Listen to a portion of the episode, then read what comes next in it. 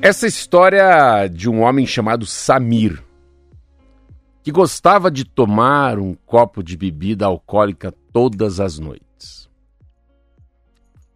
A bebida favorita dele era licor, licor de anis turco, também chamado de haki. Toda noite, Samir preparava um copo grande de anis misturado com água. Tomava um copo, depois preparava mais um, tomava outro, tomava também. Sempre acabava um pouco embriagado. Samir notou. Notou que a família fazia piada sobre seu hábito de beber e que a mulher fazia cara feia quando via de copo na mão. Com vergonha, decidiu tomar uma atitude. Trocou o anis.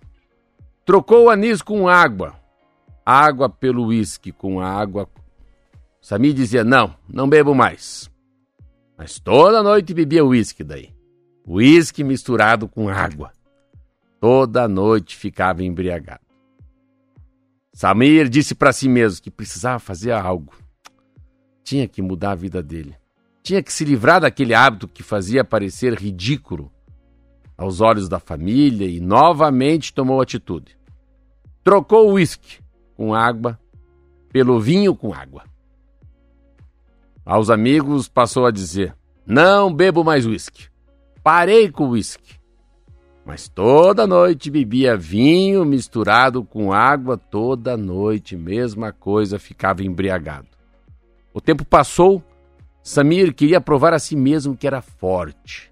Também queria aproveitar melhor suas noites, que eram sempre passadas com um copo na mão.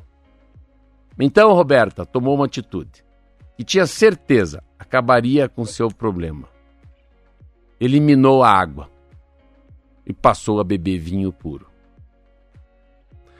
Essa história aborda de forma irônica até engraçada uma atitude que é comum: a tentativa de resolver um problema sem atacá-lo de verdade. Às vezes, até nós até nós nos convencemos que a causa do problema é outra, como Samir, que eliminou a água e manteve o álcool. Quando temos um problema que se prolonga e que se resiste às nossas tentativas de vencê-lo, vale a pena se perguntar: estou lutando contra o verdadeiro problema? Ou estou tão acostumada com ele que prefiro dar voltas para não encarar de frente? E daí?